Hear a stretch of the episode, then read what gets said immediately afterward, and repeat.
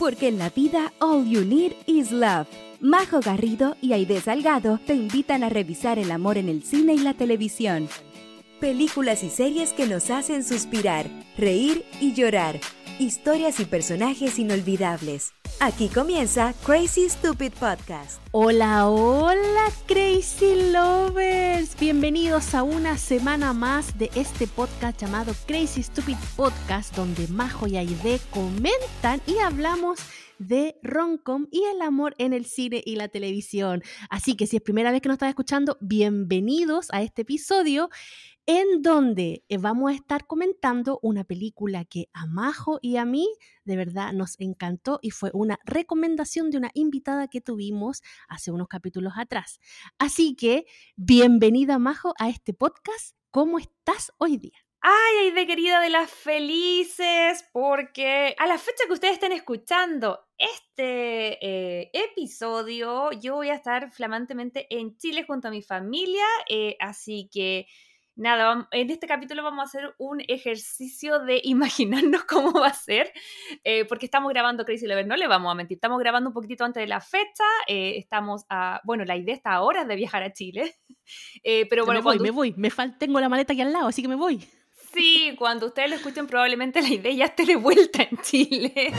Pero no se preocupen que estos dos capítulos, el de la semana pasada y este es el único que estamos tratando de grabar un poquitito antes para poder disfrutar de la familia, de nuestro Chile querido. En mi caso voy a celebrar mi cumpleaños, que me imagino que esta semana ya voy a tener 38. ¡Ah! Cuando salga este episodio ya vas a ser una mujer de 38 años. Pero ¿sabéis qué? Este año no me puedo quejar porque ha sido un año muy bonito, donde he tenido muchos regalos increíbles de entre ellos el que más yo quería, que era el de, la, el de ser mamá, y que me pasa que este año recuperé las ganas de, como, de estar de cumpleaños, porque mm, obviamente el tema de la maternidad es algo que yo estaba buscando hace tiempo, y que cada año que pasa, o cada cumpleaños que pasaba, igual me deprimió un pelito de como, pucha, este año no lo logré. Entonces ahora quería como, como que tiré la casa por la ventana, me imagino yo, porque seguramente lo debo haber celebrado con mi familia, con mis amigos, con mi gente querida. Eh, probablemente me hayan llegado puros regalos para la guagua, pero está bien. Así que mm, nada, pues súper contenta de las dos con la idea nos proyectamos que estas semanitas que vamos a estar en Chile, eh, aunque van a ser cortitas, van a ser intensas. Así que nada, solo de imaginarnos, me imagino que lo pasé súper bien que ahora estoy un año más sabia. y que nada, pues que probablemente esté escuchando este podcast y el de la semana pasada, que estuvo buenísimo también, eh, pero todavía no le decimos a la gente qué película vamos a estar revisando esta semana, ay de querida, es un datazo. Dijimos que había sido Vania Ramos de Le Mujeres quien nos dijo, eh, vean esta película, porque cuando nosotras la invitamos la primera vez, le preguntamos cuáles eran sus películas favoritas y ella nos dijo el diario de una princesa y redoble tambores. La Rosie, que es esta hermosa película que vamos a estar revisando esta semana. Así que gracias, Vania de Ley Mujeres, por mostrarnos esta película tan linda que yo de verdad no, no la tenía en mi radar. No sé, de querida, si tú la conocías. Yo tampoco, era primera vez que la veía y no sé cómo no la había tenido antes en mi radar porque sale guapísimo, que a mí me encanta Sam Claflin y Napo, o sea, se ve tan lindo. No. Así que nada, súper contenta y agradecida por la recomendación de Vania, así que dijimos, tan bonita la película que tenemos que hacer un episodio de ella. Así es. Los improvistos del amor es una de sus traducciones, Love Rosie, en inglés. Esta película del 2014, eh, donde, como bien nos decía la idea, está protagonizada por Lily Collins y Sam Claflin que yo creo que un, un, conocido de la casa, él ha hecho un montón de comedias románticas, está revisando algunas entrevistas para este podcast, que a él le gusta el género, le gusta ser el galán de romcom, le gusta ser el galán del libro. Tiene, ahí la, la person para ser el galán de romcom. Sí, y la facha también, porque recordemos que, eh, bueno, ahora vamos a analizar su trabajo en Love Rosie, pero él también está en Me Before You, que como olvidar lo que yo creo que para mí, más que en The Hunger Games, para mí, Me, For, Me Before You fue cuando este actor se puso como en mi. Sí, sí, ahí como que se llevó el título del, del Hugh Grant de esta, de esta era, no sé. Él dice que em, Él dice que él admira mucho a Hugh Grant y que de verdad le gustan las Mm. comedias románticas y de hecho eh, la entrevista que él hablaba de él, ya todo, todo Richard Curtis, Love Actually, Nothing Claro. Hill, pero él decía que su, su comedia romántica favorita era eh, La boda de mi mejor amigo. Sí. Así que almas gemelas con la idea, maravilloso. Mira, podríamos estar viendo ahí un fin de semana la boda de mi mejor amigo, los dos juntos y muertos en la risa. La idea. Tan soñadora. También aparece el Love, Wedding Repeat, que es una comedia romántica que salió en Netflix hace un par de años. Y en otra que también tenemos capítulos, porque tenemos capítulo de Me, Me Before You, eh, en el especial de las romcoms que son libros. Y también este año Book of Love, donde también lo estuvimos revisando. Lo hace súper bien y además de la mano de otra querida de la casa, que también tenemos varios capítulos por ahí con ella, eh, nuestra querida Lily Collins. Ay, de querida Emily in Paris está acá. Eh, ¿Qué te pareció un poquitito la actuación de ella? ¿Sabéis que me gusta? Ella la encuentro como tan tierna, tan... Es como que si la Julia Robert hubiera empezado muy, muy, muy joven, yo creo que hubiera sido como ella, me, me- me da la Mm. impresión. Pero creo que los papeles de Roncom le quedan muy bien. Sé que tiene drama también y creo que tiene un documental que es donde se llevó todos los aplausos, que habla sobre la anorexia eh, Mm. y ahí tiene un papel súper, súper fuerte. que- ¿Es, es documental o película? Ya, ya no sé. Pero... mm, y ahí todo el mundo dijo, ya, aparte de ser la hija de Phil Collins, esta tiene pasta para ser actriz, ¿cachai? Pero yo creo que los papeles ah, eh, extras de a lo mejor drama o, o algo más serio, los de romance le quedan muy, muy bien. Yo de verdad veo Emily in Paris y digo, no me imagino a otra actriz haciendo ese papel, como tan dulce, tan naif, tan... Mm. No sé, es como que es ella. Sí, además que tiene como, de partida me gusta mucho la energía que tiene y es ese tipo de belleza que es la que veníamos hablando, que siempre en Hollywood nos dice The Girl Next Door, aunque, y hago comillas, porque en el fondo ella es estupenda, es una muñeca, es Sí. como, no es eh, como el promedio, ¿cachai? Como de, de las mujeres, pero igual te da esa, esa belleza que en realidad nunca debió ser amenazante, pero yo creo que hay otro, en otros momentos de la vida, yo creo que las niñas más jóvenes vienen menos, set- menos seteadas así. Pero siento que cuando uno era más chica, eh, como que habían estas niñas como increíblemente así como estupendas, que eran como casi avasalladoras y que las mujeres tendíamos como a desde la envidia decir, ay, no sé qué, bla, bla, bla. Y estaban las otras niñas que eran como las bonitas no amenazantes, ¿cachai? Que ahí estaba como, no sé, Julia Roberts, em, Lily Collins y, y que las otras eran, no sé, pues cuando tú sabes que si entra a, la- a la- un lugar, no sé, Pamela la Anderson, Theron, tú, la tú te haces bolitas. ¿sí? Sí, o la Scarlett Johansson, tú decís ya, chao, ¿cachai? Pero, Chao. pero en el fondo ahora, ese era un pensamiento antiguo. Yo ahora siento que, que nada que ver, que al final eh, no somos competencia, no hay que amenazarse ni verse como... eh, porque al final era una cosa de inseguridad, que la hemos hablado harto, la Aide la hemos hablado harto, de que la Aide siempre le Sí. caen mal a las niñas bonitas, me da risa eso. Siempre, ay, no, esta era la bonita y es como, loco, porque nos setearon así? Yo también siento que tenía y tengo No, todavía a mí me caen mal, a mí me caen mal las mujeres que se aprovechan de su belleza para conseguir cosas. Eso es lo que me, me- me cae mal. O que miran en menos porque saben que son bonitas eh, y que casi porque son bonitas son superiores a los demás. Esas son las mujeres que yo digo, ¿por qué, amiga? ¿Por qué? Porque se debe a un sistema donde las crían así, pues, ¿cachai? El sistema está hecho para que ellas obtengan todo lo que quieran, ¿cachai? Entonces, parte de tener una, una personalidad que sea como para resolver problemas porque tú te enfrentas a problemas, pero... Y al final es como, Claro. no es algo malo de ella, sino que es algo de sistema, ¿cachai? Como... En sí, fin, eso es verdad. Sí. sí. Como que la sociedad al final es culpable porque también le, le da ciertas garantías. Sí, po, y ya vemos que también, eh, así como hay niñas que a lo mejor pueden aprovecharse de eso, también hay gente que es su escape. Ya lo vimos, lo que te decía Claro. cuando veía a Blonde, a Marilyn Monroe, que era una chica que no tenía ningún tipo de herramienta en- na- eh, ni emocionales, ni educacionales, ni nada, y lo que tenía era su belleza, y a través de eso puede como escapar, ¿cachai? De, del abandono y de la pobreza. Entonces también todo tiene contexto, a lo mejor, no sé.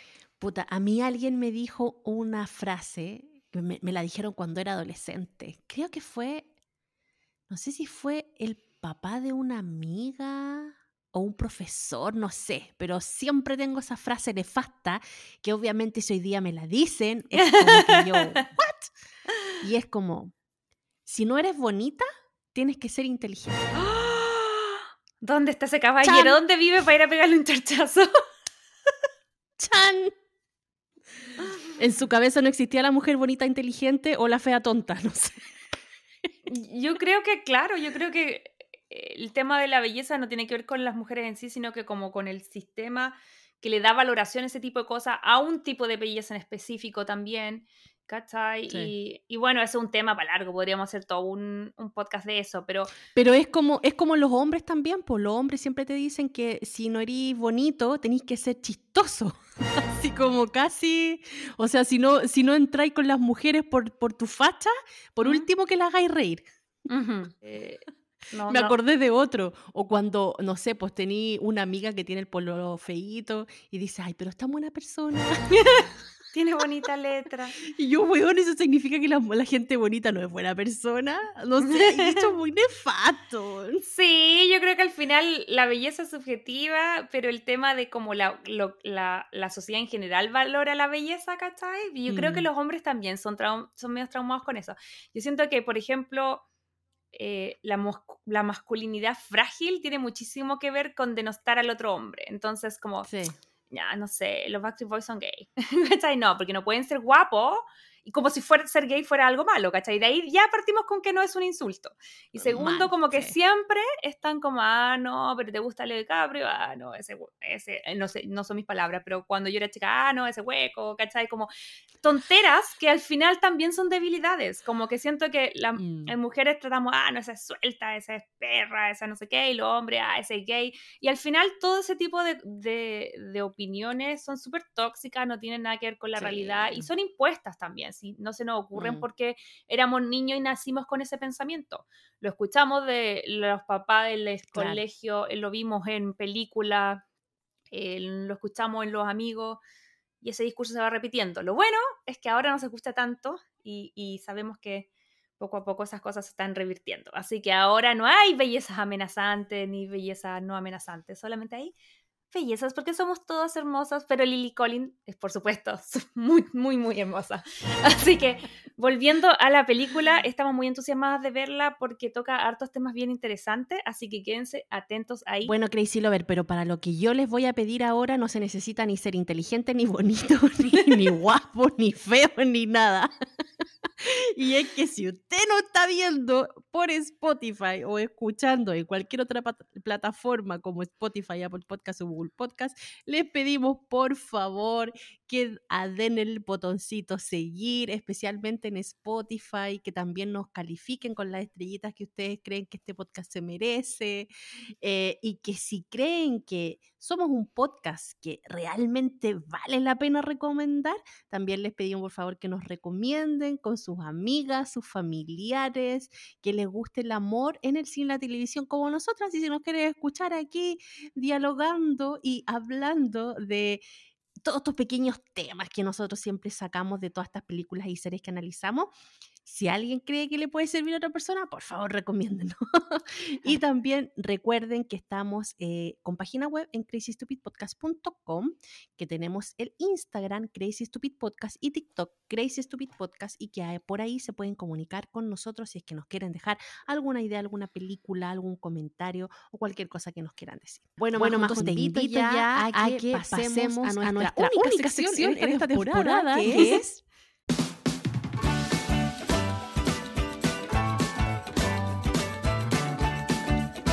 hablemos de romcoms.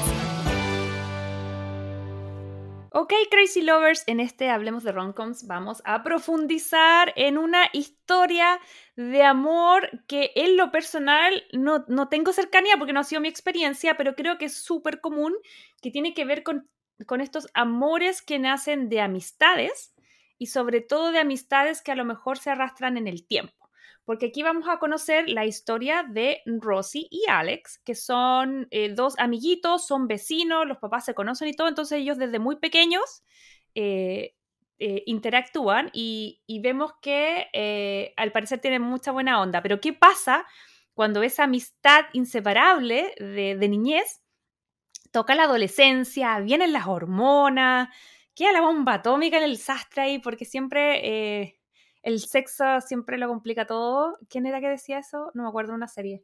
Pero eh, vamos a poder ver cómo es la historia de estas dos personas al momento de eh, llegar a, la adolescencia, ya que la película parte con el cumpleaños más o menos 18 de Rosie.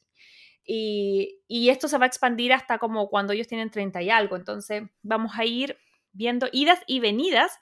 Y la típica que hemos hablado un montón de veces, que son estos como problemas de timing, que de repente ambos se quieren, pero uno uno le di, uno quiere y el otro está ocupado y después al revés y el otro no se atreve porque no quiere perder la amistad.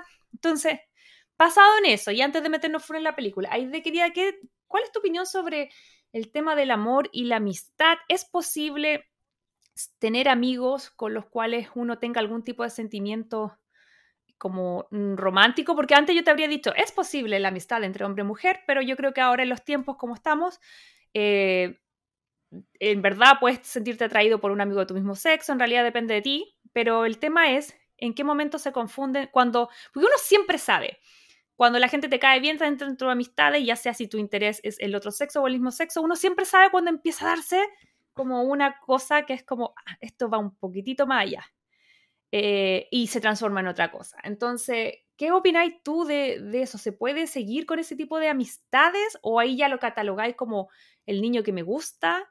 o siempre va a ser tu amigo? ¿Qué, qué opinión tenía al respecto? Mira, a mí no me ha pasado personalmente. Yo creo que tengo un amigo del colegio, nunca, nunca ninguno de los dos sentimos cosa amorosa por el otro. Y, mm, y, hasta el día de hoy somos súper buenos amigos. Eh, pero también tengo otra amiga que sí tuvo un amigo y que, claro, ahí ya hubo, sentimientos y todo. Y, y, hasta el día de hoy no, no, no son más amigos. Y, por, y, por, sanidad mental de, de, mi amiga ya decidió cortar la, la relación. Em, así que yo creo que pueden darse los dos tipos de situaciones, pero también creo de que cuando ya eh, el sentimiento del el enamoramiento se mete entre medio, es súper complicado. Es mm. súper complicado seguir la amistad porque siempre te vayas a sentir triste por lo que esté haciendo el otro y el otro también se va a sentir triste por lo que esté haciendo tú. Eh, y si de verdad no es recíproco o no se mm. da el amor en sí, yo creo que chao. O sea, ahora mm. si se da, bacán, sean felices para siempre o lo que dure. Pero si uno de los dos lados no está interesado, eh, yo creo que no, next. Esa es mi humilde opinión. Sí, oye, ¿y tú has estado como está la famosa friend zone? ¿Has dejado a alguien en la friend zone o has estado en la friend zone de alguien? Yo he dejado la friend zone, sí. Ya. Yo he dejado la friendzone, pero he estado en la friendzone, no, creo que no. O sea, como que a mí me guste alguien y me deje como amiga. Ah, bueno, todos los amores platónicos que tuve, pero mm, ya sí, sabemos que Milo te tiene la friendzone. si sabemos que Milo te tiene la friendzone, pero no, aparte, algo más más aterrizado. Pero no así como importante que, que me hayan dejado en la, en la friendzone, no, no en realidad. Oye, pero más que dejé en la friendzone que otra cosa. Pero mi pregunta es, ¿por qué dejaste en la friendzone a esa persona? ¿Por qué no desligarte completamente de ella? Es que igual son personas que te, que te entregan algo a ti, pues que te dan una amistad bonita, que te dan alegrías, que te complementan de, ciertos, de ciertas cosas, que tienen las mismas cosas en común, entonces no lo queréis perder. Pero eso es lo que, lo que digo el que deja en la friendzone es muy difícil que te vote, por así decirlo. Siempre el que está enganchado, el que toma la decisión de no ver más. Porque mm. sabe que eso le está haciendo dolor. Son muy pocos los casos que yo me he enterado de que alguien dejó la friendzone y que dijo, no, es que no lo voy a ver más porque por el bien de esa persona yo no lo voy a empezar a ver mm. más. No, es, como, es como al revés. Es como que por mi bien mejor no soy más amigo de esa persona. ¿Me entendí? Sí. Sí, porque igual ahí hay una línea de que yo siento que uno siempre sabe. Y yo creo que estos personajes, pese a que nunca se declararon o se demoraron un montón en declararse, eh, o, como oficialmente, la conexión que tenían entre ellos era innegable. Entonces yo creo que siempre hay un punto donde uno dice, ya, este es mi amigo, tú sabías el amigo que te tiene ganas, ¿cachai? Como que siento yo que eso uno, pues uno lo... No es tonta. No es tonta, entonces como que yo creo que me imagino que al revés también funciona, entonces Em, también hace preguntar em, qué hace que nos cuente tanto declararnos, porque contar que, por ejemplo, eh, en el caso de la película, la, ellos están, como les decíamos, eran súper amigos y viene el cumpleaños número 18 de la Rosie y se ponen a, se copetean, se toman unos tequila y se dan un beso, pero así muy lindo en la discoteca, seguido igual después de un porrazo porque ella estaba media borracha, pero ¿A quién no le ha pasado? Entonces, claro, todo esto parte como con un momento clave, que es, y a ellos se dan un beso, ella se cae como de borracha, y como son mejores amigos y hay confianza. Parece que ella se como que termina en el hospital medio intoxicada y la va a buscar el la mamá de, él. Algo así. Bueno, en fin. Sí. La cosa es que la, eh, eso pasa los primeros 30 segundos de la película y em, luego vemos que al otro día ellos tienen una conversación. Y yo siento que ese es el momento clave que va a determinar como los próximos 12 años. Que es que él viene con las mejores intenciones de como, oye, ¿qué pasó? Declararse porque obvio que tienen como onda. Y ella está como súper avergonzada y como que tienen esta como conversación en clave donde ella le dice, estoy avergonzada, todo lo que pasó anoche no pasó. Ay, sí, tiene mucha onda, onda. Que para los que no están viendo en video podcast, la idea está haciendo H así, pero como loca, con su onda, onda.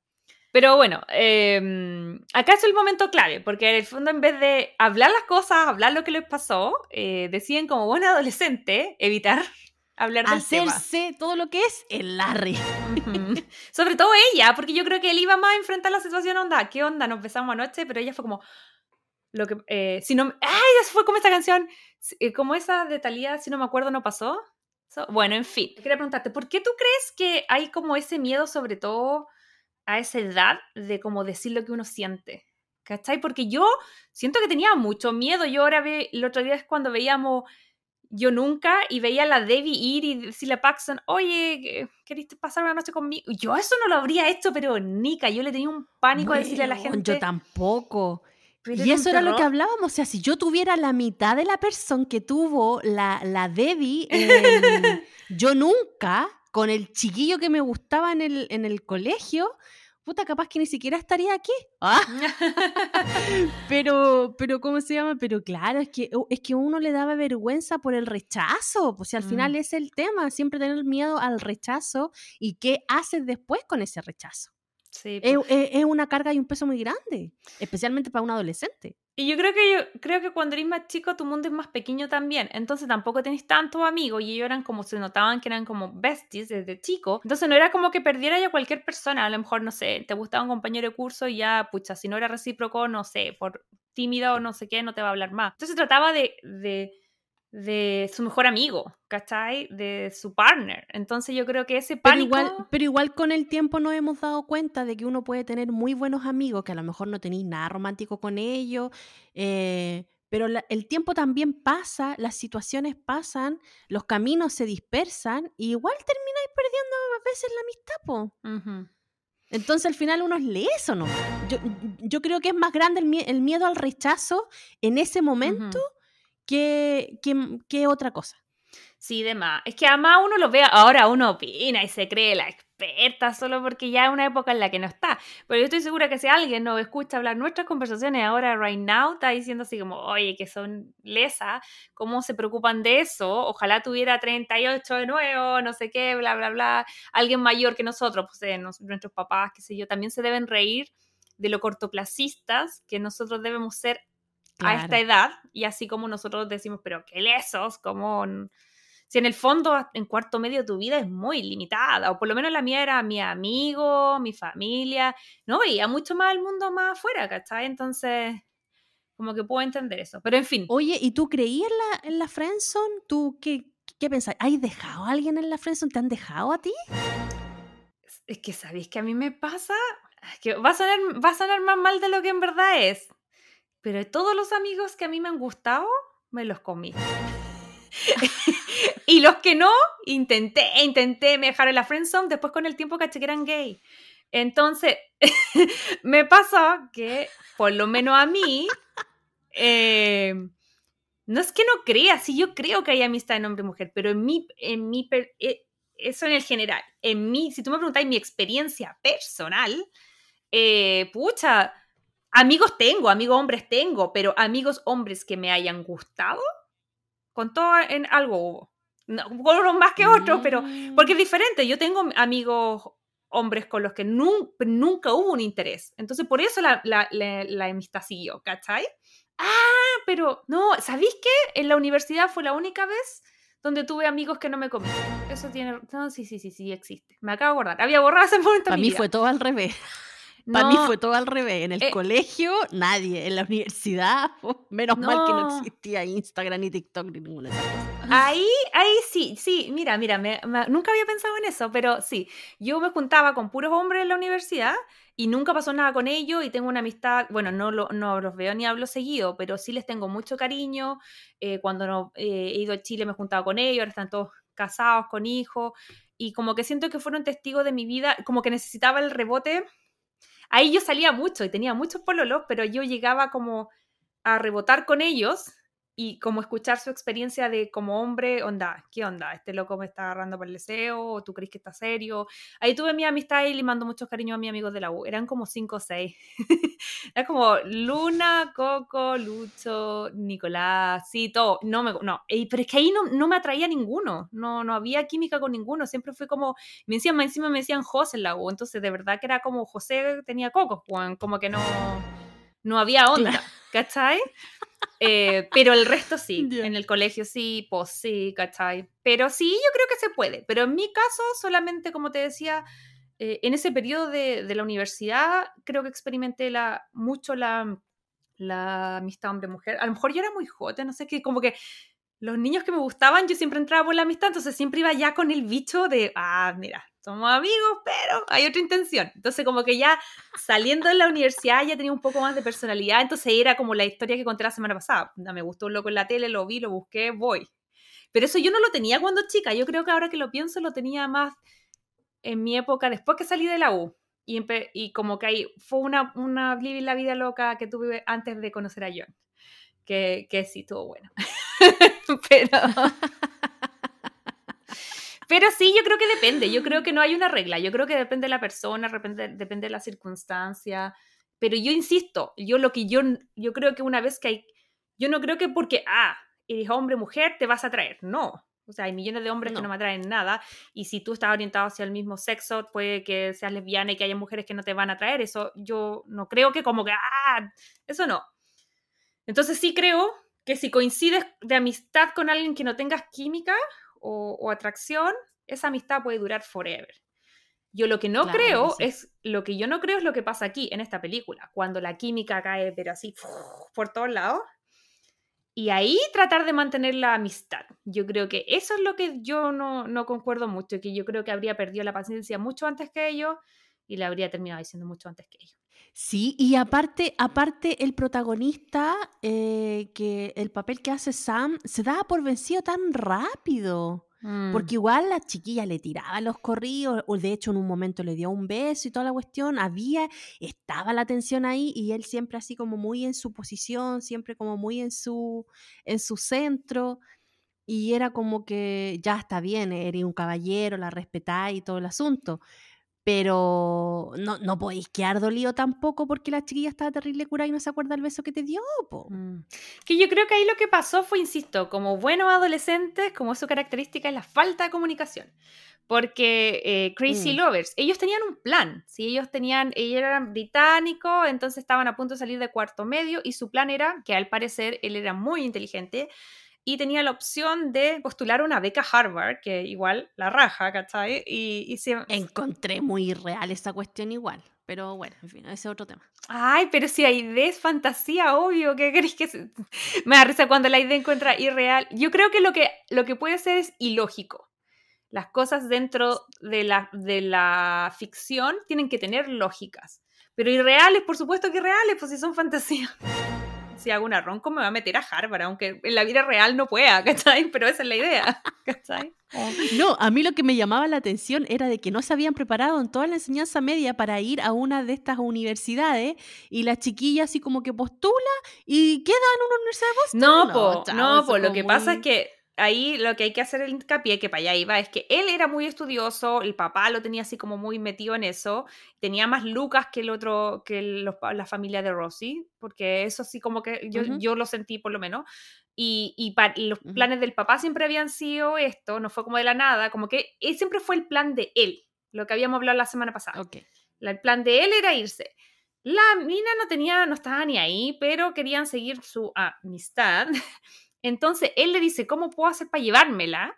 Entonces como que él hace como, mira, podría ir postular acá. Y él le dice, mira, y entra a un college, que acá los colleges son como los institutos, entonces no entra algo que es tan difícil de entrar. En el fondo solamente tenéis que pagar. Oh. ¿Cachai? Ella entra a un college en Boston y él entra a Harvard. No es como que los dos entraron a Harvard, ¿cachai? Ah, La idea era ambos estar en Boston.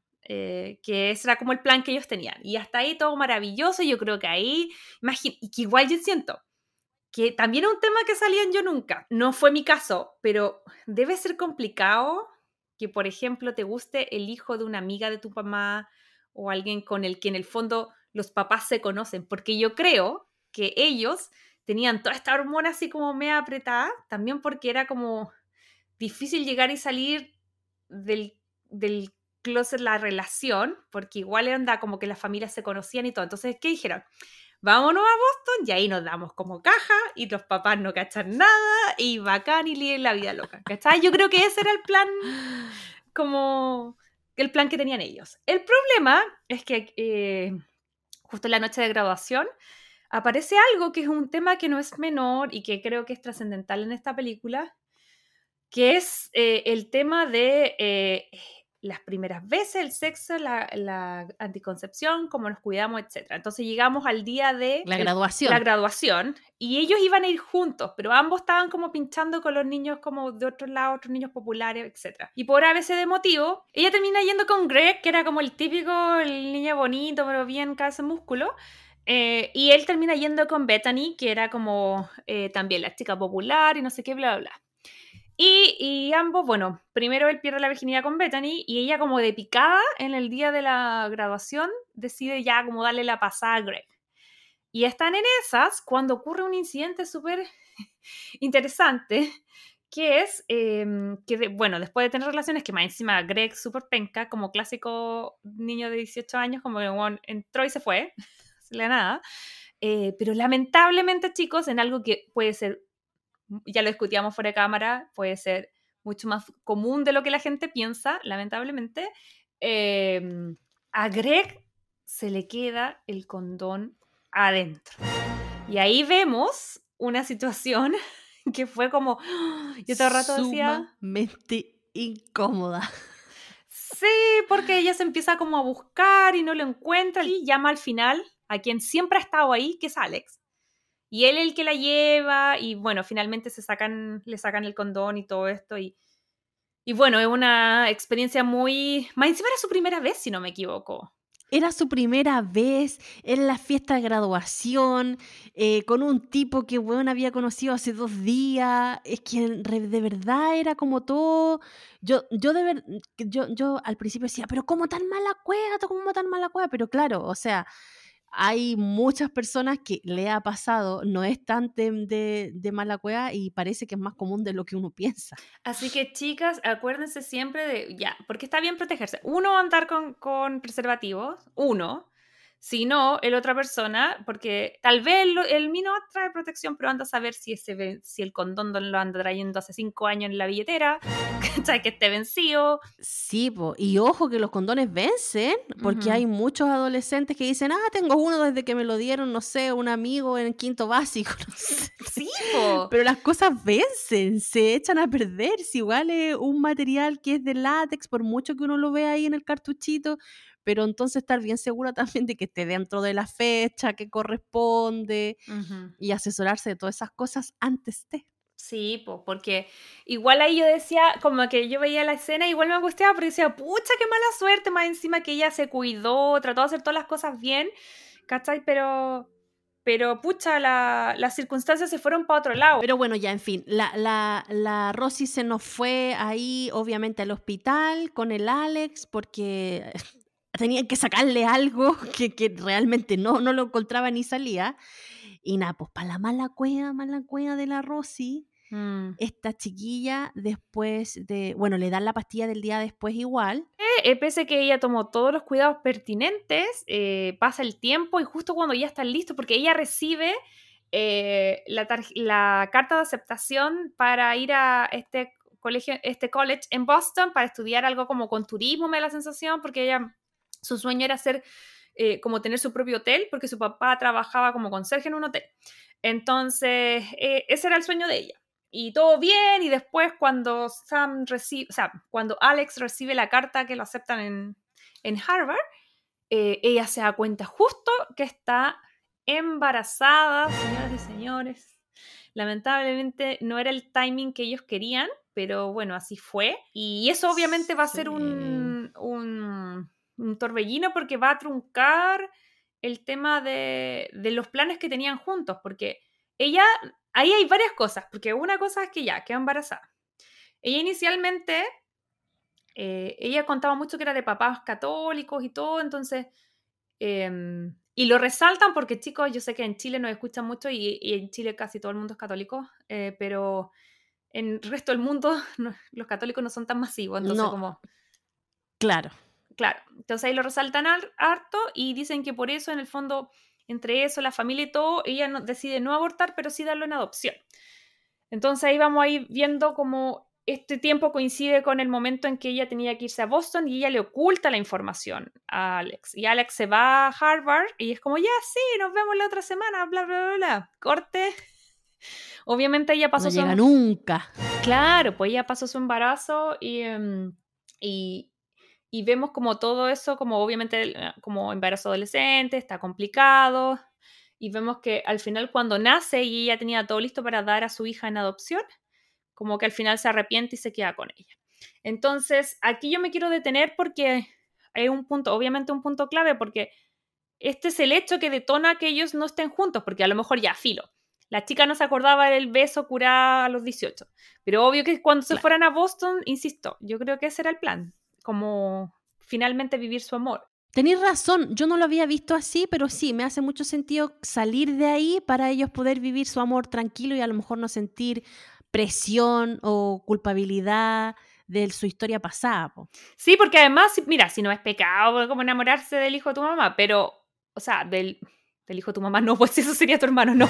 Sí, me refiero, no es pecado como enamorarse del hijo de la amiga de tu mamá. Si el tema es que eh, igual da una extra presión, porque si es, yo creo que ese tipo de cosas, no sé, Crazy Lovers, si ustedes tienen la experiencia, por favor, háganos saber en redes sociales. La próxima semana vamos a estar grabando más cerca de la fecha, así que lo vamos a poder leer, pero mm, eh, creo yo que te da una presión extra de que a, a que funcione. Yo creo que ese tipo de relaciones cuando realmente se salen a la luz es porque ya cachan que la cuestión funciona, porque no podéis tener un touch and go y después encontrarte con tu suegra, que es tu tía, ¿cachai? La amiga de tu mamá, por ahí. Sí, yo, yo he visto varias relaciones en donde ha pasado eso y sí, al principio siempre se quedan calladitos todos, se quedan calladitos un buen tiempo y después cuando ya saben que es algo seguro, que coincide, por- porque es lo mismo, pues, o sea, no son solamente ellos dos. Cuando tú conoces a una persona que no tenéis ninguna relación con su familia, sus amigos ni Mm. nada, es súper fácil después de prenderte- desprenderte de esa persona porque ya no, no tenéis nexo ni nada.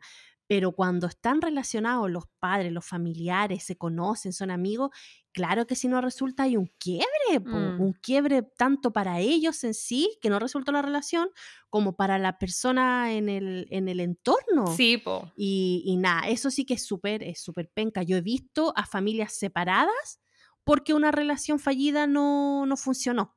¿Cachai? Igual penca. Por eso te digo que en realidad uno dice, ah, ya estos niñitos, ¿por qué no se dijeron antes la cuestión? Uno, tenían 18, cero madurez. Dos, igual es ese- lo que veníamos hablando, que llegar y como clarificar esta relación y tener una relación, igual había que pensarla harto. Entonces yo creo que ese era el plan de ambos. Y, y claro, se ve truncado por el tema del embarazo de ella. Que ojo, acá es súper importante también que conversemos el tema de eh, el como el, el que siempre se dice, ah, el embarazo adolescente, es que fueron irresponsables, es que para qué hacen cosas de adultos si no saben. Loco, la- los tipos se cuidaron, ella usó condón, lamentablemente ese método anticonceptivo no funcionó, fue al doctor, en el doctor, aparte de sacarle el condón, le dan la pastilla del día después, que bueno, en esta cosa yo creo que por algo más que nada dramático, como que tenga que ver con la, historia, no funciona, pero yo creo que en la realidad eso es haber tenido muy, muy, muy mala suerte. No me cabe duda que puede ser una opción, pero en general yo creo que la anticoncepción de emergencia post también funciona y que no es que porque tú la mm. utilices es porque, ah, no voy a usar pastillas, no me voy a cuidar, voy a andar por la vida tomando la pastilla el día después. No se trata de eso. Este caso era realmente una emergencia donde una persona sí. fue responsable, pero aún así eh, quedó embarazada, ¿cachai? Entonces, como que yo siento que igual eso fue bueno como que no era el típico embarazo de, ah, la niñita no sé lo que pasa y la loca sabía, se cuidó, pero pucha, lamentablemente, que no sé si lamentablemente o no, porque ella después no estaba arrepentida de su decisión, amaba a su hija y era la vida que quería, pero para los planes que tenía, eso obviamente le trunca. Entonces no sé qué te pasó a ti, porque yo sentí que si bien ella queda embarazada del otro chico de Greg, evidentemente ahí Greg cuando supo voló, ella no le quiso contar a, Alex porque le daba, le da, no sé, como que en algún momento él se entera. Le da vergüenza. Sí, pues él se entera años después eh, y va como a ver, ¿qué onda? ¿Tenía una hija? así como, hola, ¿qué tal? ¿Por eso no llegaste? Y ahí él le dice que, ella le dice que nunca le quiso decir a él porque si le decía a él, era como realmente el fin del sueño. El fin de esta meta de irse para allá, ¿cachai? Entonces como que ella se lo, se lo ocultó a él y tuvo este, todo este embarazo lo vivió sola. Entonces, no sé qué te pasó a ti con esa parte de la película. Pucha, yo, yo viví de cerca el embarazo de una amiga adolescente y y yo creo que, no sé, así como en, así como en los 90 era tan anticampaña esta cuestión de no tengas relaciones tan jóvenes porque te puedes enfermar de SIDA, no sé, siempre como que en los 90 te metieron mucho esa cuestión. Mm. El, en la época donde yo fui adolescente siempre te metían en el embarazo adolescente, el embarazo adolescente. Mm. Entonces, claro, o sea, era uno de mis, personalmente, uno de mis grandes miedos. Mm. a pesar de que mi familia siempre conversó conmigo el tema y siempre ellos me dijeron, si en algún momento llega a pasar esto, eh, especialmente mi papá siempre me decía, yo te apoyo, o sea, eh, no, no, no, voy a, no voy a echarte de la casa, eh, ni voy a desheredarte, ni voy a hacer que hagáis otra cosa. Al contrario, él siempre como que fue realista con este tema, me, me dio las posibilidades y me dio apoyo si es que llegaba a pasar. Al contrario de mi hermano, que mi hermano como hombre mayor, nada, pues él me decía, es que si te pasa eso de una sola patata, digo, mal. Pero bueno, la cosa es que yo siempre crecí en esa etapa con mucho miedo a, mm. esa, a esa situación. Y me tocó vivir de muy cerca eh, con una amiga, con una amiga que fue mamá a los 14. Mm. O sea, eso es muy, muy, muy chica, ¿cachai? Em, y nada, pues yo vi todo lo que pasó, todo lo que sufrió. Eh, vi cómo también se alejó, cómo cambió de estar con nosotros, bueno, jugando casi a las Barbie, mm. a tener que realmente mm. cambiar pañales de verdad. Así mm. como es, fue súper fuerte, lo cual a mí me hizo también darme cuenta y ser un poquito más responsable, por así decirlo. Em, entonces, cuando tuvo que pasar lo que tuvo que pasar, yo traté de ser bien, bien responsable y bien cuidadosa en realidad. Sí, porque al final, eso es lo que vemos en la película, que pese a que em, tú puedes tener todas como los resguardos, ahí, bueno, Alex no tenía nada que ver y él siguió con su vida, pero el papá de la guagua, que era Greg, apenas supo, se voló y al final la carga más importante la tuvo ella. Pero a mí me pasa que, eh, como decíamos, igual acá es súper importante destacar el acceso de los métodos de anticoncepción de emergencia. En este caso a lo mejor no funcionó, pero yo creo que en general pueden hacer un, un cambio importante. Porque yo todo el rato pensaba, porque ella en algún momento decía, es que yo no quiero ser mamá ahora cuando estaba con la tipa de la farmacia. Yo no quiero ser mamá ahora, yo quiero ser mamá en 15 años más, con el, cuando yo quiera, ¿cachai? Cuando ya haya tenido, haya vivido, tenga mi hotel, no sé qué. Y, eso a mí me angustiaba un poco porque yo decía, pucha, sí, pues ella también tenía ese mismo derecho de, de, como, de haber cumplido sus sueños como lo tuvo Alex, como lo tuvo, bueno, Greg no sé qué tantos sueños tenía, pero, pero pucha, yo no estoy diciendo al final... La, mi tema es, yo siento que yo soy súper pro decisión. Yo siento que tienen que estar todas las, de mi parte, y esto lo hablo por mí, eh, yo soy pro aborto, pro eh, de anticoncepción post eh, de emergencia, todo ese tipo de cosas. Ahora, que existan no significa que uno que todo el mundo las vaya a tomar, que todo el mundo lo vaya a hacer. Si tú me preguntas ahora, donde yo perseguí un embarazo por dos años, probablemente eso está absolutamente fuera de mi interés. Eh, no es algo que yo hiciera a no ser que estuviera como contra, no sé, por mi salud, que viniera, qué sé yo, el feto inviable o que tuviera que ver con mi salud personal, ¿cachai? Como debido a muerte. Pero creo que por este tipo de cosas es importante que existan las posibilidades, porque no, las leyes no se hacen por mí, no se hacen por ti, se hacen por todos. Y a la persona que, que le va a cambiar la vida, como en el caso de Rosy, que le truncó, ella tuvo una vida feliz, tampoco estoy diciendo que, que los hijos sean algo terrible. Ella logró a través de la residencia encontrar otro tipo de cosas y tuvo otra vida feliz también. Ella dice que por ningún motivo cambiaría a su hija, eh, la amaba y todo. Pero es verdad que no cumplió su sueño y es verdad que se le truncó, como con el tiempo los cumplió, pero se demoró mucho más, ¿cachai? Que finalmente ella abre su hotel, ¿cachai? Mucho más adelante. Pero al final mi tema es, si, ese, si esa pastilla del día después hubiese funcionado y eso, ella hubiese tenido su hotel a los 28 años en vez de los 38, también hubiese sido válido, ¿cachai? Por lo menos a mí como que todo el rato yo pensaba eso mientras veía la película. Pero, volviendo a la película, acá como que me pasa que también por cosas circunstanciales, obviamente el embarazo fue gran parte de eso, pero como que yo sentí que estas, los dos protagonistas tenían como un tema de conformarse.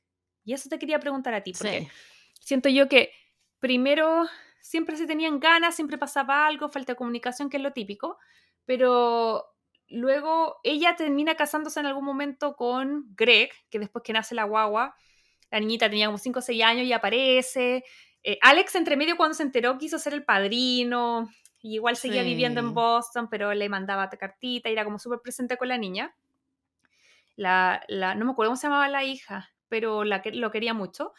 Y cuando aparece el papá biológico, eh, ella decide darle una oportunidad que tenga una relación con su hija, lo cual me parece bien, pero al final en algún momento le pide matrimonio. Y ella le dice así como, le dice a su amiga, que se había hecho como amiga de la niña, de la chica que atendía en la farmacia, cuando había ido a pedir su test de embarazo. Y él dice, que sabéis que me cansé de esperar. Y ella sabía que Greg no era la persona con la que quería estar, pero no quería, mi sensación es que no quería estar sola. Entonces, por otro mm. lado, cuando pasa, eh, el, luego de un tiempo, cuando, cuando Alex se da cuenta que ella ya tiene una hija y que ya no va a llegar nunca a Boston, porque ella, yo siento que la estaba esperando al principio, pero después ya cuando cacha que la Rosie ya tenía su vida y por otro lado, como que empieza a tener novia y se van a vivir juntos, entonces cada uno como que hace settle down, como que se mm, decide como establecer con alguien como que por se entrega la vida como por establecerse es como ya bueno sí ¿Cachai? no sé qué te pasa a ti. la vida y es como que ya no me resultó con esta y ya voy a tener que intentar con otra nomás, chao. ¿Qué te pasa a ti? Yo creo que esa actitud es mucho más común de lo que uno piensa.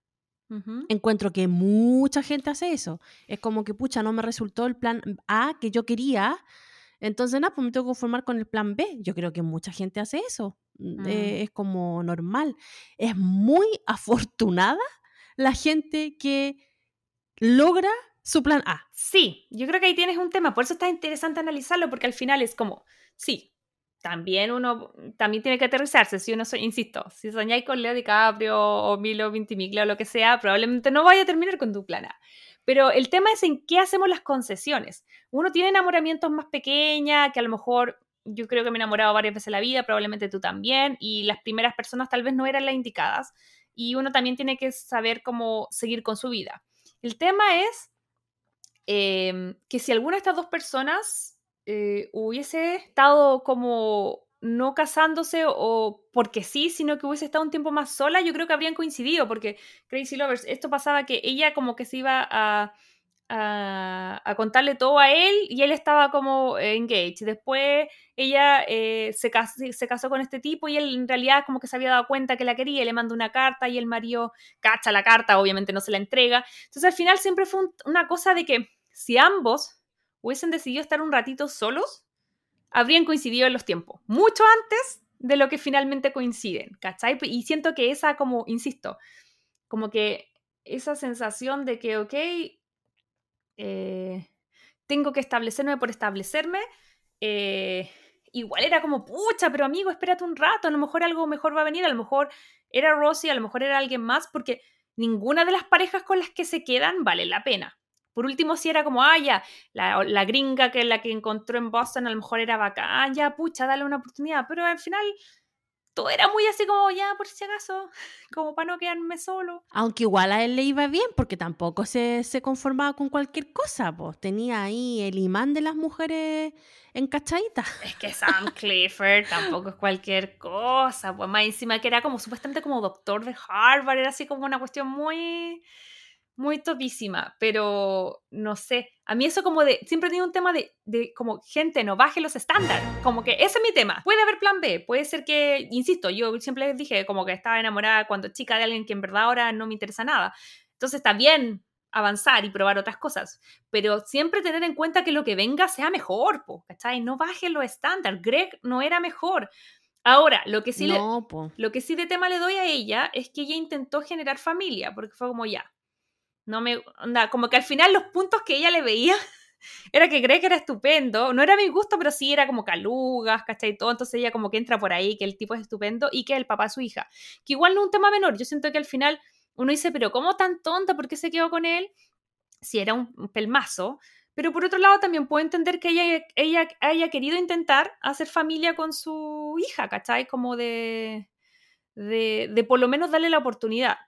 Yo creo que a lo mejor donde la embarra es casándose, pero a lo mejor sin haber intentado una relación con él, eh, hubiese sido como ok, porque en el fondo digo, pucha, eh, no es cualquier persona, igual, aunque haya sido por las circunstancias que haya sido, es el papá de mi hija. Y vamos a estar atados por siempre. En una de esas ahora maduró. Es que ese, ese dicho, a lo mejor en la generación de nosotros ya se va como desligando un poquito de, de, de nuestras decisiones, pero de nuestros papás para atrás, ese mm. dicho, ay, pero si el papá de tu hijo, ¿cómo no? Ese dicho, ¿cuántos matrimonios no si serían mm. bajo esa, esa premisa? Mm. Ah, no, es que el papá de tu hijo puede ser como la callampa la persona, pero no, es que el papá. Así, o sea, ¿cuántos matrimonios no tienen? Yo creo que la mayoría de los matrimonios de las generaciones de nuestros papás para, para abajo se tienen que haber forjado así. Sí, de todas maneras. Qué heavy igual pensar eso. Igual encuentro, igual por eso te digo que es loco porque la película es como light. Yo creo que tuvimos dos percepciones. Que, la, la, idea encontró que como que abarcaba mucho y apretaba poco. Eh, yo encontré que igual, claro, lo que te querían contar en el fondo era un tema largo de, de, de la historia de la vida. Entonces igual obviamente no había tanto tiempo para profundizar.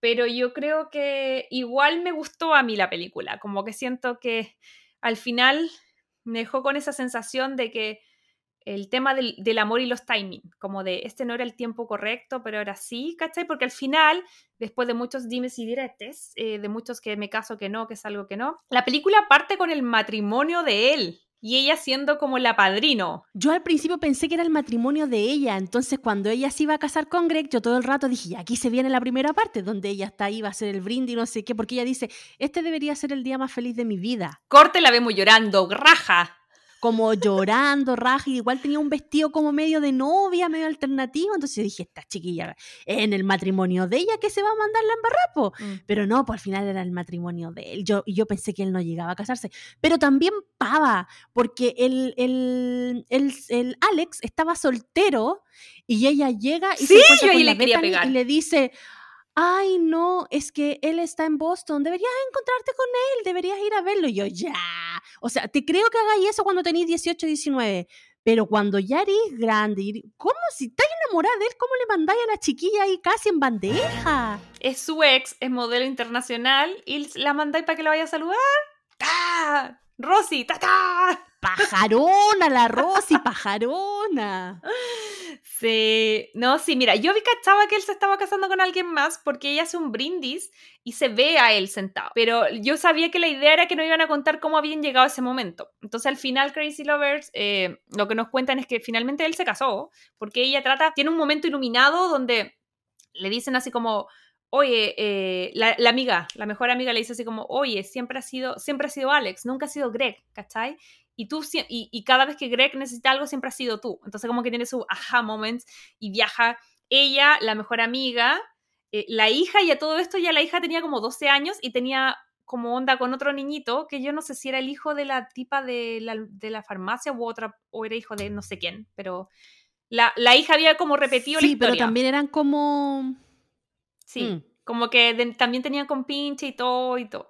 Entonces parten los cuatro, van a Boston, llegan y justo hay como una tormenta de algo, entonces se retrasan y llegan, pero justo a la ceremonia. Entonces su idea era como la típica, que seguramente Rosie vio a Julia Roberts y dijo, ah, este es el mejor momento. No fue hace dos meses, no fue los últimos 12 años. No, el mejor momento de parar una boda es el día de la boda. Es el mismo día de la boda. sí, pues, pero obviamente eh, como se atrasaron y todo, llegaron tarde y los tipos ya se casaron. Entonces ahí retoman esta escena inicial donde ella está haciendo el brindis y ya están casados. Y ahí ella se manda un discurso súper awkward porque en el fondo es como finalmente diciendo todo lo que debió decir para que era su persona, que siempre iba a estar ahí, que siempre lo iba a amar, ¿cachai? Y de hecho me risa porque hace como una pausa y a pesar de todo, y aunque estés con quien estés, siempre te voy a amar.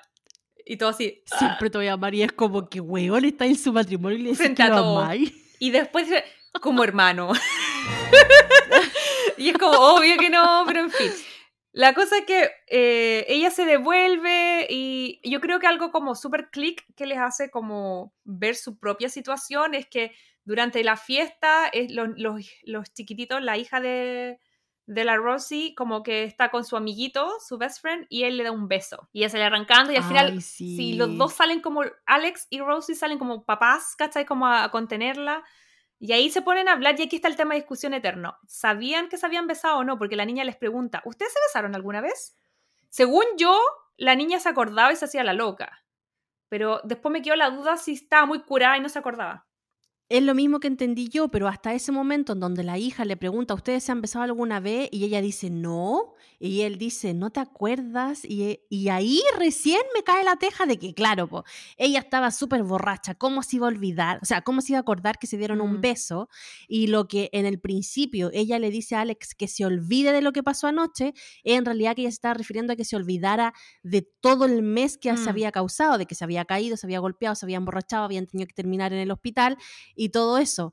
Pero Alex lo tomó como que se acordaba que se habían dado un beso y que tenía que olvidarse de ese beso.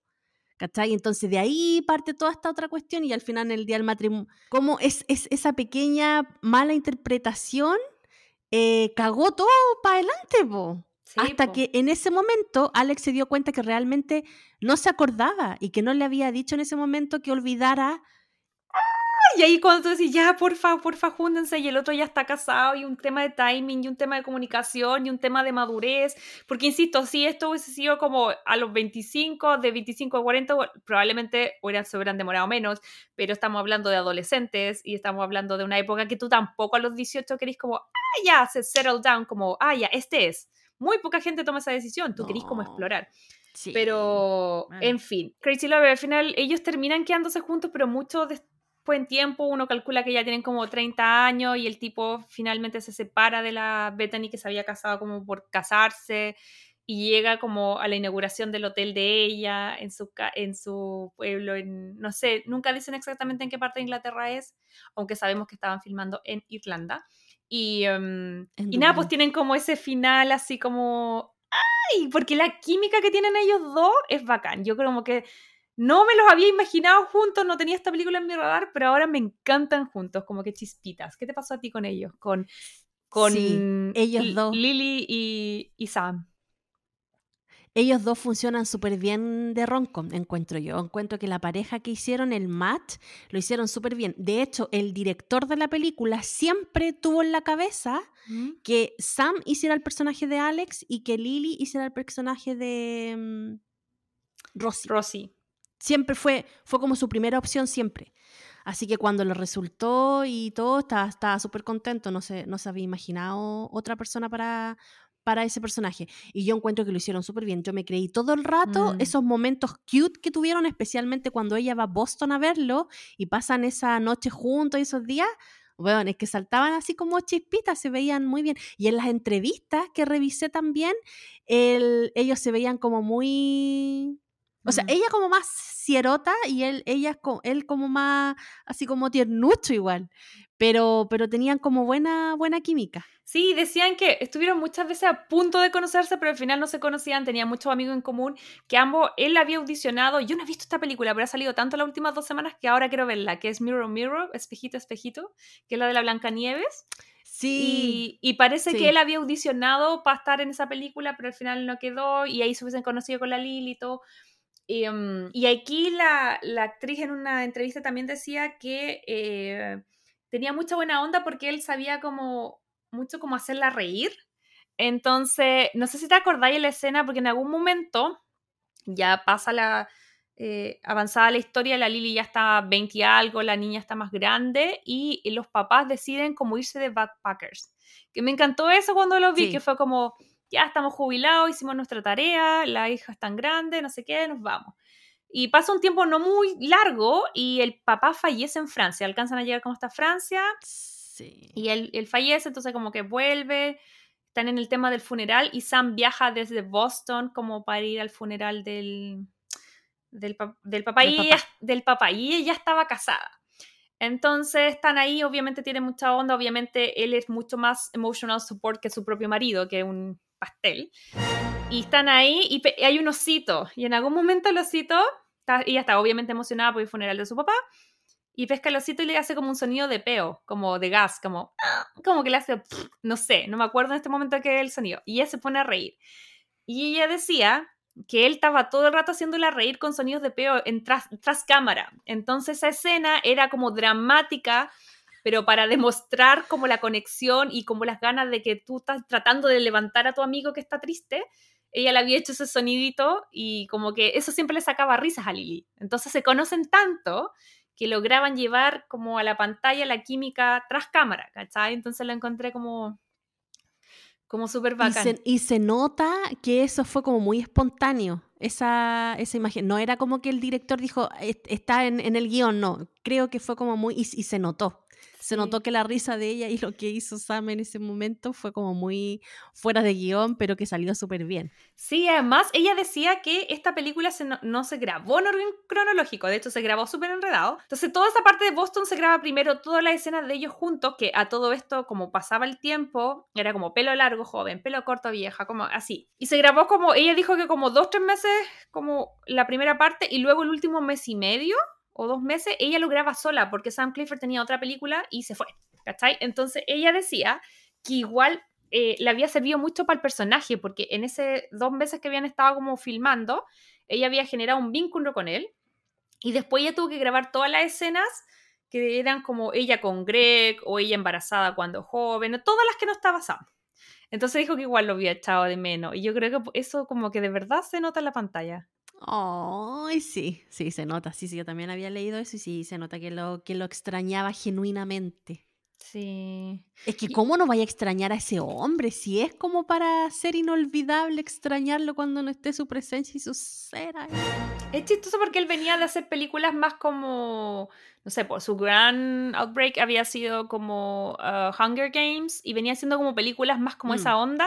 Y luego hace Love Rosie y después de Love Rosie el siguiente proyecto es Me Before You, que es como Ay, no sé. Ahí ya como que se corona. Como no, ahí ya este todas caímos rendidas. Bueno, y ahora viene otra película de él que también es. Bueno, que también es basada en un libro, porque Crazy Lovers, aunque ustedes no lo crean, esta película obviamente está basada en un libro. No es nada más y nada menos que de la autora Cecilia Ahern, que también eh, escribió Pieza I Love You y ahora esta otra película, que en realidad le pusieron Love Rosie, pero la novela original se llama Los colores del, del arcoíris, los colores finales del arcoíris, algo así.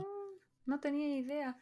O sea, sabía que era basado en un libro, pero no sabía que no se llamaba como el como que no tenía el mismo título. Sí, el libro, eh, cuando recién lo sacó, el original original se llama Donde termina el arco iris, pero para la adaptación en la película le pusieron Love Rosie, que para mí era súper raro porque cuando leí recién el título Love Rosie, en algún momento Alex le escribe una carta a Rosie y le dice eh, Love Alex. Entonces dije, ah, bueno, de ahí viene el nombre de la película. Entonces se van a empezar a escribir cartas. Sí, yo también pensé lo mismo. va a haber una carta en donde va a ser importante y ella le va a poner al final Love Rosie. Entonces por eso a lo mejor yo dije, va a ser como carta. Y ahí hacía asociación con el libro Pieza I Love You, que también era como la despedida de una carta. Entonces yo dije, ah, ya, bueno, la autora tiene... Le gustan las cartas. Le gustan las cartas. Entonces por eso Love Rosie.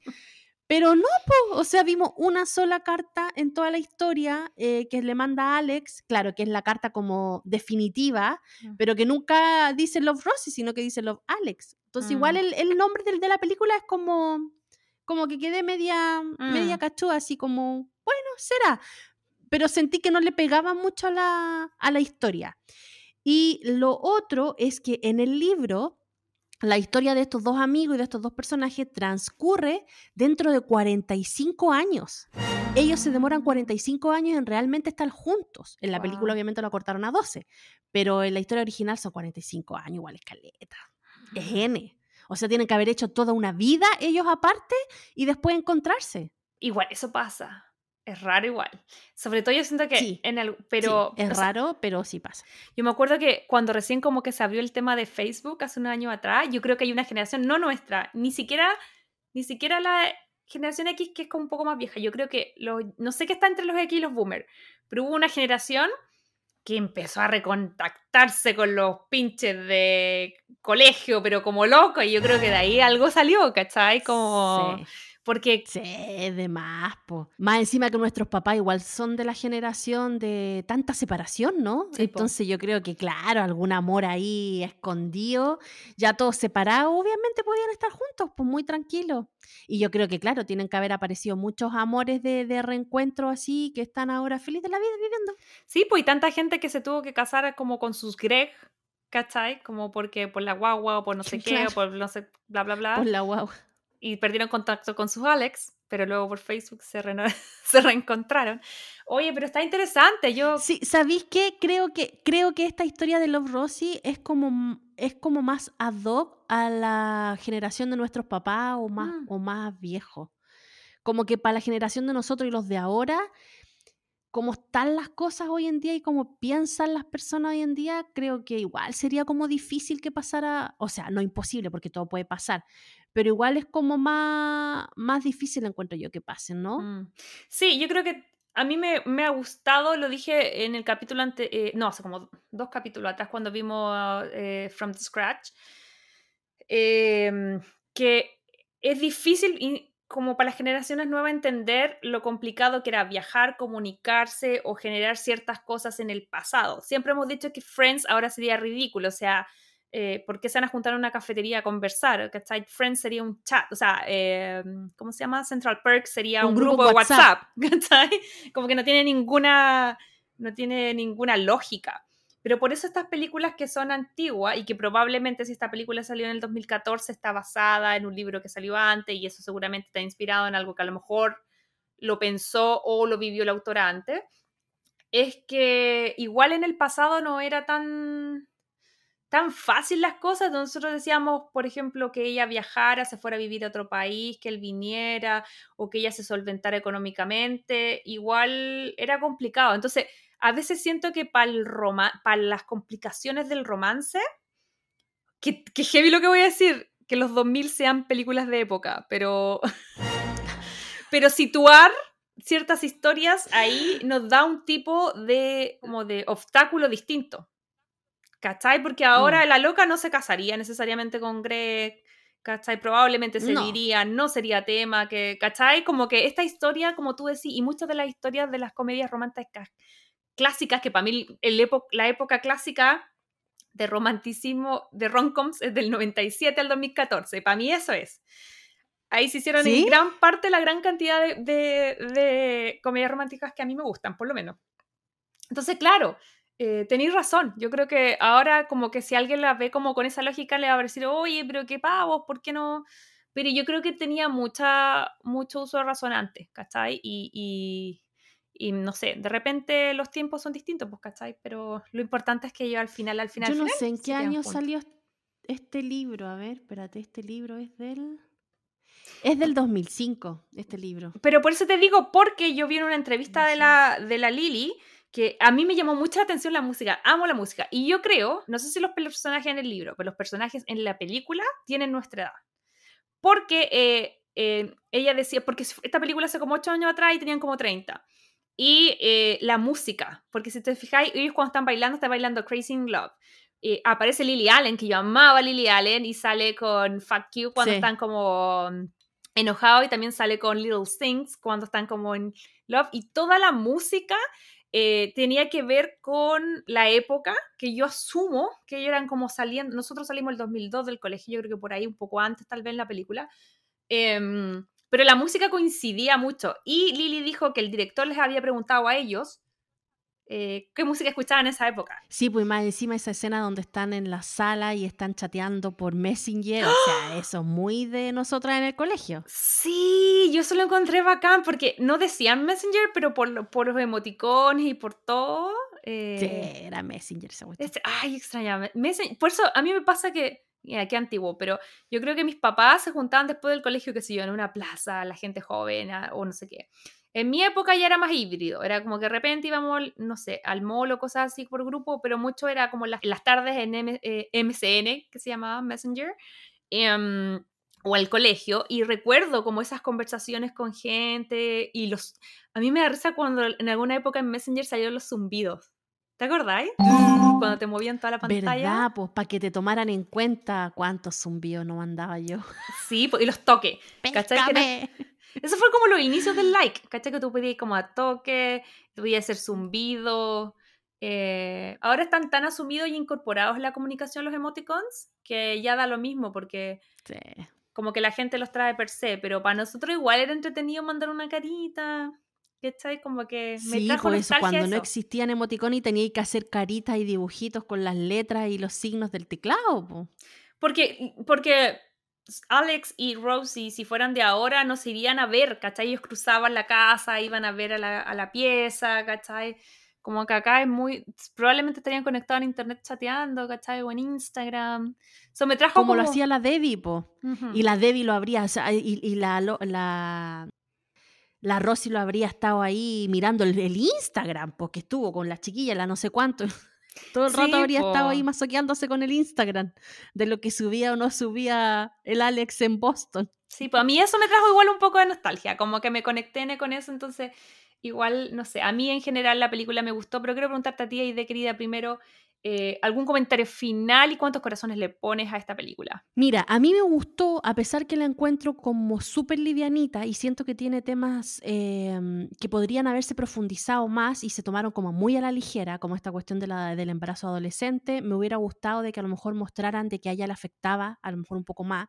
Sabemos de que fue feliz, igual logró su sueño y todo eso, pero igual fue una situación fuerte para una chiquilla que tenía un, plan y tuvo que hacer otro plan. La parte cuando muere con el papá, cuando muere el ah. papá también, también lo muestran como muy a la ligera, siendo que en algún momento nos dicen que la relación que tenía ella con el papá era como muy buena, muy estrecha. De hecho, nos dan a entender de que era mejor la relación que tenía ella con el papá que con la mamá. Mm. Entonces, claro, después muere el papá, ella llora, se ríe en el, en el funeral y sería. Entonces, como... Mm hay tantas cositas chiquititas que yo digo, muéstrenme un poquito más de sentimiento de ella y no tanta pavés del lado de ella, mm. como si, por ejemplo, me mostraron que era terrible paga cuando mandó a la Bethany a Boston para que se casara con el otro y después se va mm. a, interrumpir el, matrimonio. Entonces, todas esas cositas como, mm. mira, es buena historia, pero dame un poquito más de, emoción de otra cosa. Eso, eso como que quedó en debe. Y por eso yo creo que le pongo tres corazones. Ok. ¿Y tú, Majo, cuánto, cuánto le pones? ¿Qué es lo que piensas de la película? A ver, eh, sí, concuerdo con lo que tú dices. Igual en defensa solo decir que ella termina haciendo el hotel y todo por, por, como por el papá. A mí me pasa que siento que comparto lo que tú dices, no profundiza mucho en cosas que cuenta, pero yo creo que tiene que ver mucho con el como con el género, que siento que si hubiese profundizado más en las cosas que cuenta, se habría ido más para el drama. Y esta película, igual hay que decirlo que dentro de todo, eh, a mí me pasó que era como, no sé, yo me reí harto, ¿cachai? Como con esta película, no, no sé cómo explicarlo, como que para mí fue una buena dosis de, tenía cosas dramáticas, pero también me reí harto, la sentí que no me dejó con una carga así como de, no sé, como From Scratch que o, Normal People, o tipo ese tipo de series que, pucha, son buenas, pero te hay con el nudo en la garganta, te hay con la cuestión atorada acá en el, en el pecho. Entonces, claro, es cierto, concuerdo contigo que no profundiza tanto, pero a mí eso no me molestó.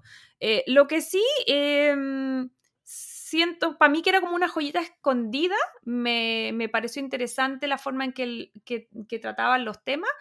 Eh, pero tampoco es como, a lo mejor no, no está como para la talla de la voz de mi mejor amigo, cosas así. Así que yo creo que yo le voy a dar cuatro, no le voy a dar cinco porque me gustó, pero ahora tampoco es mi preferida, pero sí me sorprendió y agradezco nuevamente a Vania eh, de Ley Mujeres, vayan a seguirla también en redes sociales, em, quien nos recomendó esta película, porque de verdad no sé por qué no estaba en mi radar, pero estaba súper buena. No, tampoco. Así que eso, Crazy Lovers, ¿dónde la pueden encontrar? Acá en Estados Unidos eh, la encontramos en Amazon Prime, pero en mi caso estaba como con comerciales. No sé si tú la pudiste ver con comerciales en comerciales. También la pude ver con comerciales porque a pesar de que tú la puedes ver en la plataforma Amazon eh, Prime Video, pero por debajo te ponía otra aplicación que era Freedom. Y en realidad Freedom es la que la tiene. Ah. Así que ahí tienen que estar atentos, pero si no, la pueden arrendar en, YouTube. Y yo voy a ver en Chile, porque probablemente eh, allá se esté habilitada en alguna otra plataforma. Así que cuando salga este capítulo, yo ya voy a estar allá. Así que en, redes sociales les vamos a poner dónde encontrarla. Pero de verdad que está buena. A mí me gustó y, y sí las se las recomiendo. A mí me fue como.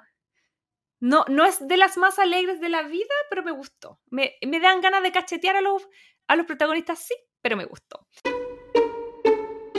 Pero bueno, Crazy Lovers, esto ha sido el episodio de, este, de esta semana. Esperamos que ustedes puedan ver la película, la hayan visto a lo mejor ya, eh, y nos dejen los comentarios a nuestro Instagram de qué les pareció, si les gustaría a lo mejor volver a ver esta pareja nuevamente en una roncon. Igual sería interesante, ¿no?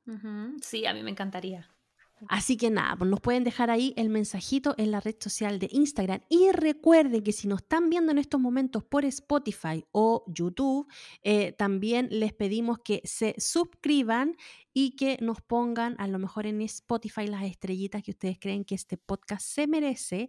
Recuerden que nos pueden escribir también en TikTok, también nos pueden encontrar como Crazy Stupid Podcast, crazystupidpodcast.com eh, y recomendarnos. Recuerden, recomendarnos con las personas que ustedes creen de que a lo mejor les gustaría escuchar este podcast y este tipo de contenido que nosotros hacemos con mucho cariño para ustedes. Majo, quiero que le cuenten a los Crazy Lovers qué nos espera para la próxima semana algo maravilloso, pero no tenemos idea porque la próxima semana vamos a estar grabando ya más encimita, voy a estar grabando desde Chile, me imagino yo. Eh, así que lo que vamos a hacer es dejarles a ustedes la posta de decirnos qué quieren ver. Vamos a estar eh, compartiendo en redes sociales eh, algún género de... ¿Quieren volver a los clásicos? También hay películas nuevas muy interesantes. Está, por ejemplo, Ticket to Paradise, que es lo de Julia Roberts y George Clooney que está en cines, también está en cine que llegó, acá estuvo desde septiembre, pero tengo entendido que esta fecha ya llegó a Chile, que es Bros, que es esta historia también de amor. Eh, eh, también en un libro que estuvimos hablando eh, sobre un... Es, que no habla solamente sobre una persona, es varias personas, pero el amor dentro de la comunidad LG, LGTBQ+.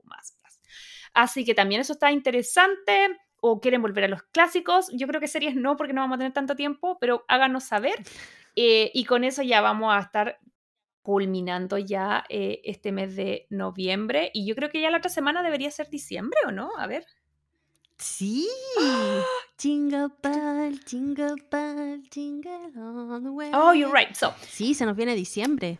Así que eso, así que a lo mejor, como ya estamos inaugurando diciembre, eh, a lo mejor también podríamos ir por una roncom que vaya por ese tema. Háganos saber su preferencia en nuestras redes sociales y por ahora yo me despido, me voy probablemente a comer empanadas, eh, pastel de choclo o no sé, todas esas cosas que le voy a pedir a mi madre que me haga. Ay, pay de limón. Ay, ya me dio, ya hambre. En fin, ya Crazy Lover, nos despedimos. Un besito, que estén súper bien, que tengan una gran semana.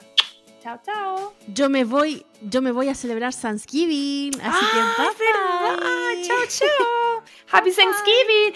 Eso voy a estar haciendo. Voy a estar comiendo Thanksgiving porque mi mamá quiere hacerle una comida a John. Vamos a ver qué resulta eso. Ya, en fin, nos vemos. Chao. Si te gustó este podcast, recuerda seguirnos en Spotify, Apple Podcasts y Google Podcasts.